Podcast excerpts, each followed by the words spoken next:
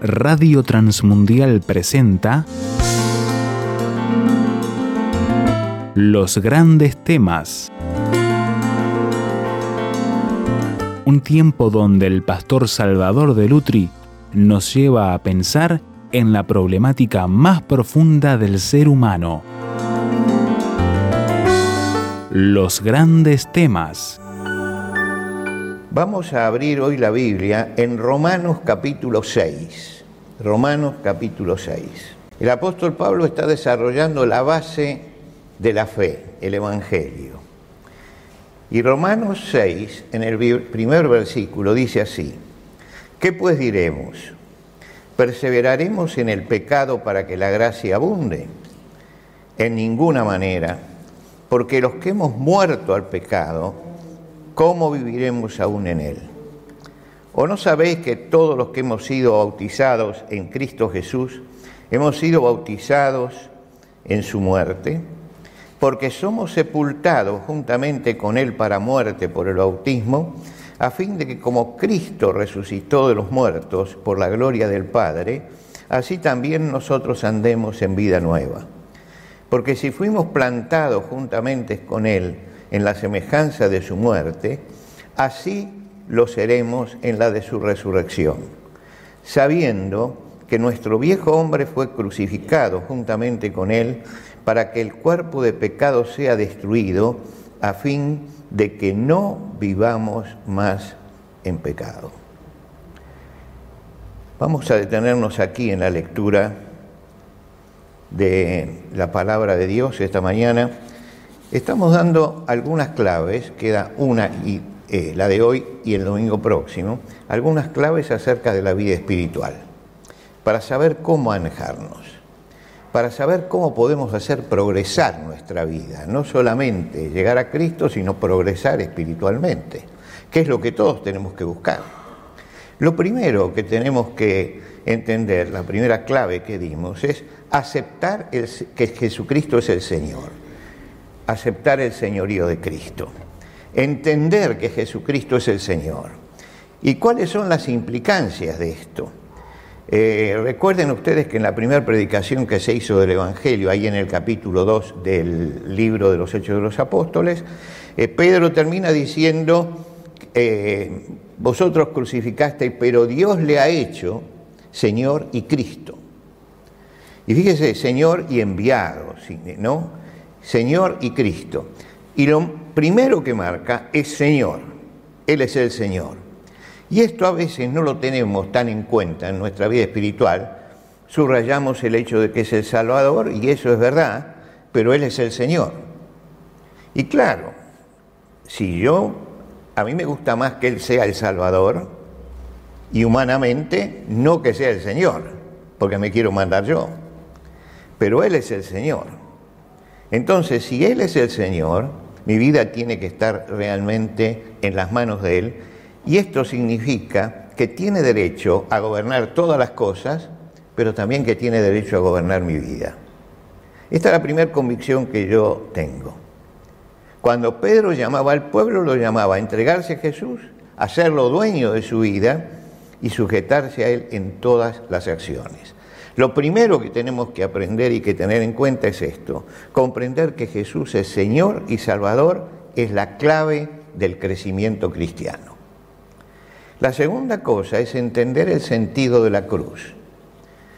Así como el Señor toma la cruz, le dice a los discípulos, bueno, el que quiere venir en pos de mí, tome su cruz y sígame. Y en la cruz Dios avanza sobre el pecado. El pecado es el gran problema del hombre y Dios envía a Jesucristo que muere en la cruz, el justo por los injustos, para llevarnos a Dios. Y Dios muestra la gravedad del pecado en esto. Él dice, la paga del pecado es muerte. La paga del pecado es muerte. Y Jesucristo viene y paga por nosotros. La sangre de Jesucristo es el alto precio pagado de nuestra, para nuestra salvación. Y Jesús nos convoca y nos dice, si alguno quiere venir en pos de mí, niéguese a sí mismo, tome su cruz y sígame. Y esto no es algo que le decía a los discípulos para ir a Jerusalén únicamente. Es algo que se extiende a todos nosotros, porque si queremos vivir la vida plena en Cristo, tenemos que entender que algo tiene que morir en nosotros. Y ese algo es mucho, porque es el viejo hombre, la vieja naturaleza. Esa vieja naturaleza que tiende hacia el pecado, todos la, tenemos, todos la tenemos, tenemos tentaciones, es nuestra vieja naturaleza que tiende hacia el mal. Ahora el Señor dice, bueno, así como yo me entregué y me crucifiqué en la cruz del Calvario, ustedes crucifiquen esa vieja naturaleza. Ustedes crucifiquen eso. Pablo lo dice muy claro, dice, haced morir lo terrenal en vosotros, haced morir lo terrenal en vosotros.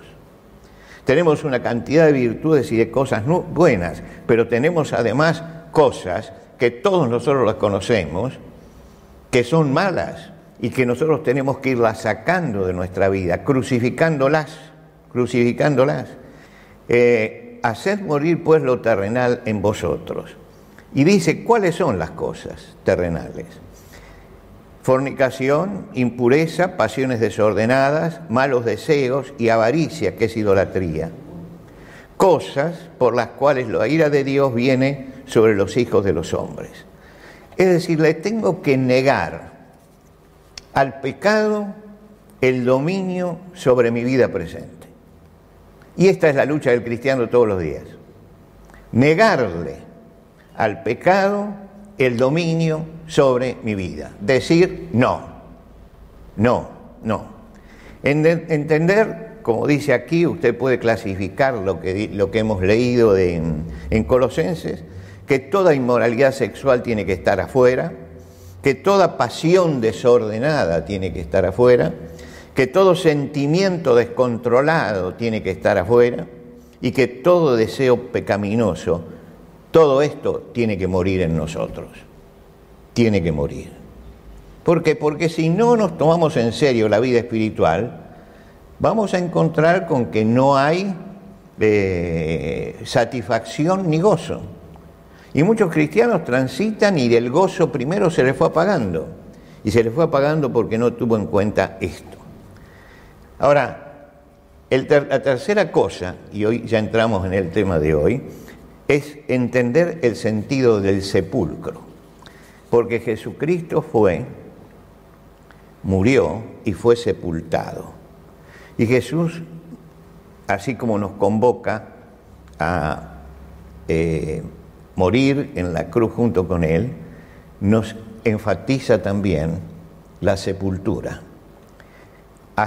porque somos sepultados juntamente con Él para muerte por el bautismo, a fin de que como Cristo resucitó de los muertos por la gloria del Padre, Él así también nosotros andemos en novedad de vida.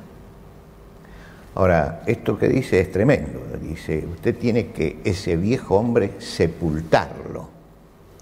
No solamente clavarlo en la cruz y que esté viviendo todavía, sino que tiene que ponerlo en la tumba. Y cuando nosotros ponemos algo en la tumba, lo, ponemos para que se corrompa, para que eh, la corrupción haga su obra. Por eso ponemos nuestros muertos en la tierra para que se corrompa eso. Todo sea destruido, y realmente todo es destruido. Es el triunfo de la muerte eso. La corrupción pudo más. A lo mejor nos cuidamos toda la vida, tenemos, eh, atendemos los consejos de los médicos, queremos tener una vida saludable, pero finalmente nuestro cuerpo se va a deshacer en el sepulcro. Finalmente.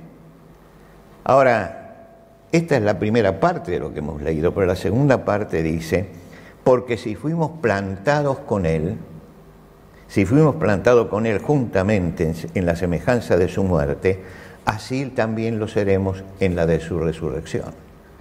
Usted puede poner algo en la tierra para que se corrompa, pero puede poner algo en la tierra para que florezca. Si pone una semilla, esa semilla crece, sale. Quiere decir que sembramos semillas para fructificar para que triunfe la vida por encima de la muerte.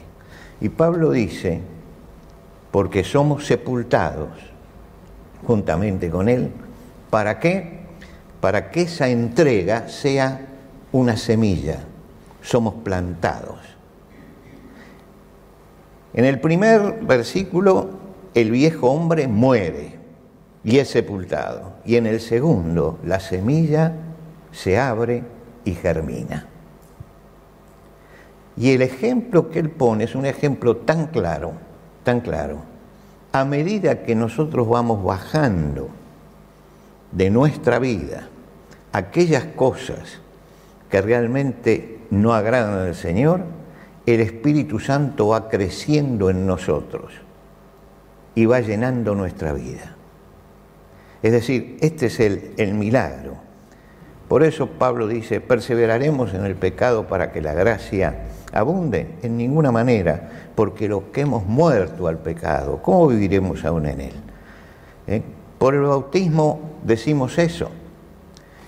Cuando nos bautizamos, llegamos aquí, bajamos al agua, practicamos nosotros el bautismo en la forma primitiva, que lo practicaban los primeros cristianos, hasta el año décimo se, se practicó este bautismo, hasta el año décimo.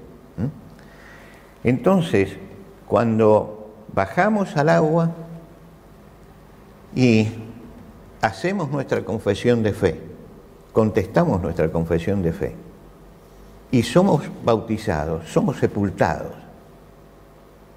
porque ahora vamos a vivir una nueva vida.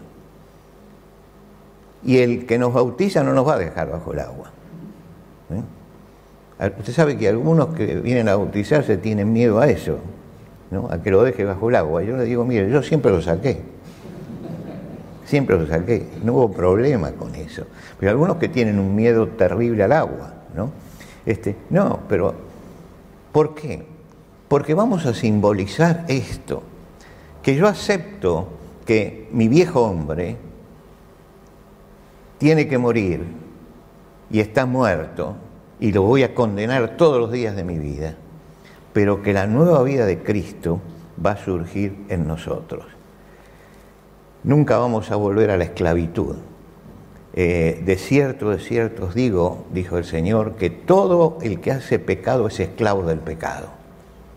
Yo tengo que tener una rebelión contra el pecado. Claro que el pecado está en mí. Claro que aparecen cosas. Y así como nos rebelamos por el, por el pecado de los demás, cuando nos hacen algo a nosotros, tenemos que rebelarnos nosotros contra nuestro propio pecado también, contra nuestra propia vieja naturaleza. Esto es muy importante. Cuando nosotros vemos que alguien comete un pecado que nos afecta, inmediatamente ponemos el grito en el cielo. Pero muchas veces nosotros lo toleramos en nosotros lo que no toleramos en los demás. Y lo importante es que yo aprenda a mirarme para adentro.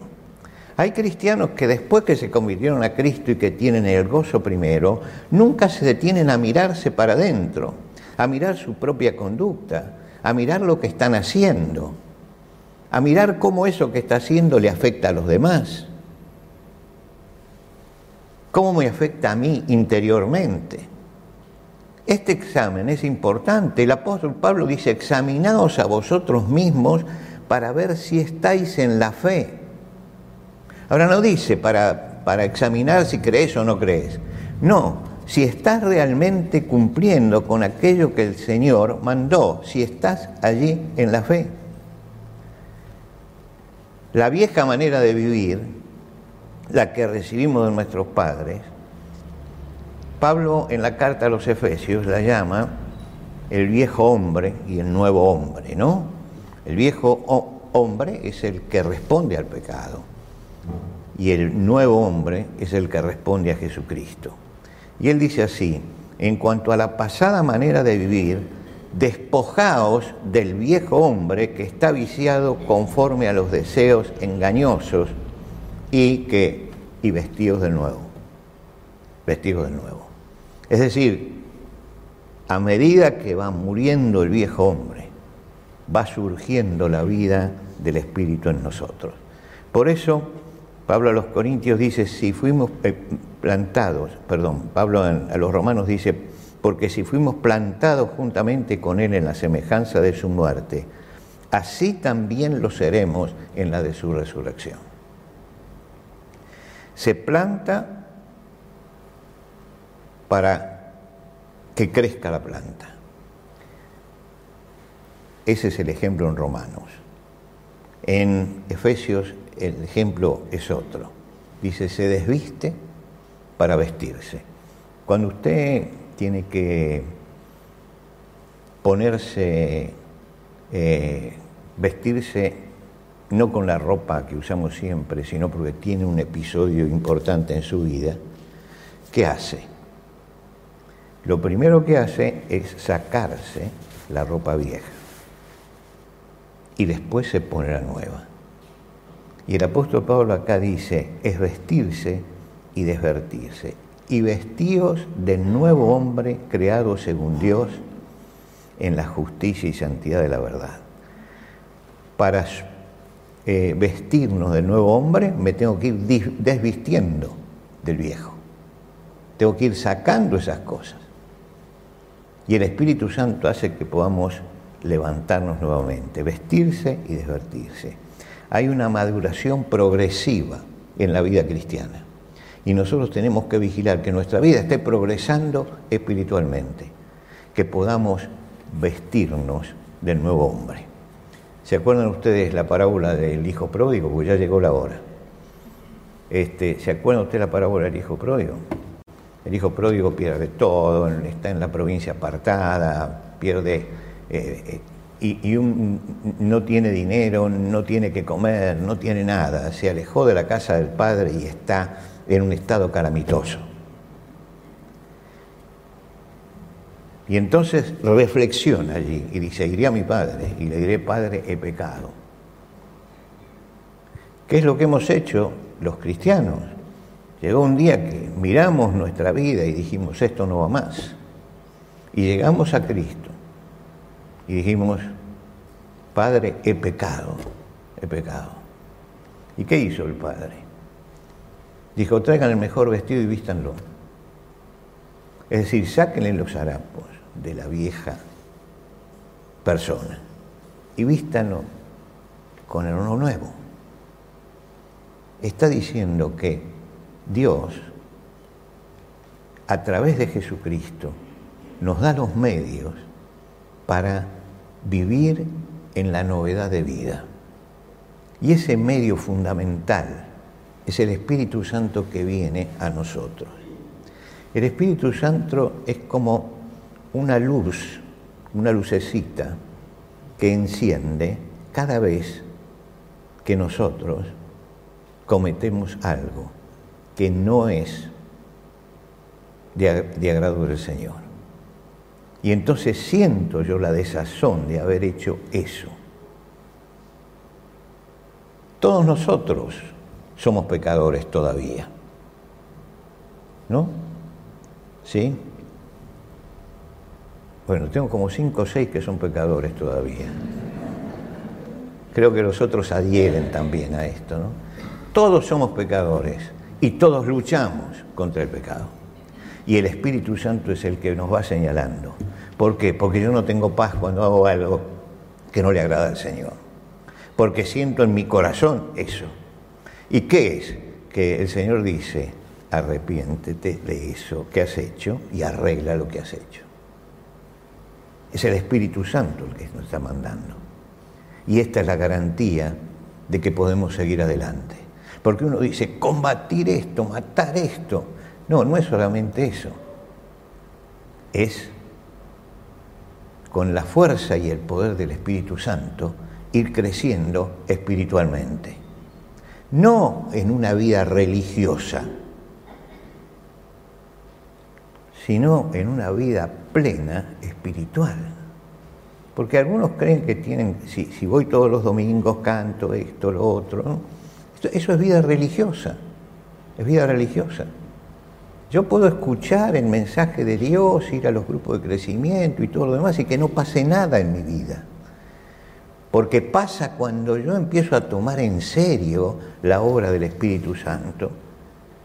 Y cuando empiezo a hacer, cada vez que siento que el Espíritu Santo se sacude dentro mío y me sacude diciendo, esto que hiciste no está bien, y yo respondo, ahí empiezo yo a crecer espiritualmente. Ahora, si no hago esto, puedo venir a todas las reuniones, a todos los grupos de crecimiento, a los jóvenes o lo que sea, y no voy a tener nada. Pero sí voy a tener resultados en mi vida espiritual cuando yo empiece a escuchar la voz del Espíritu Santo y empiece a estar en la fe.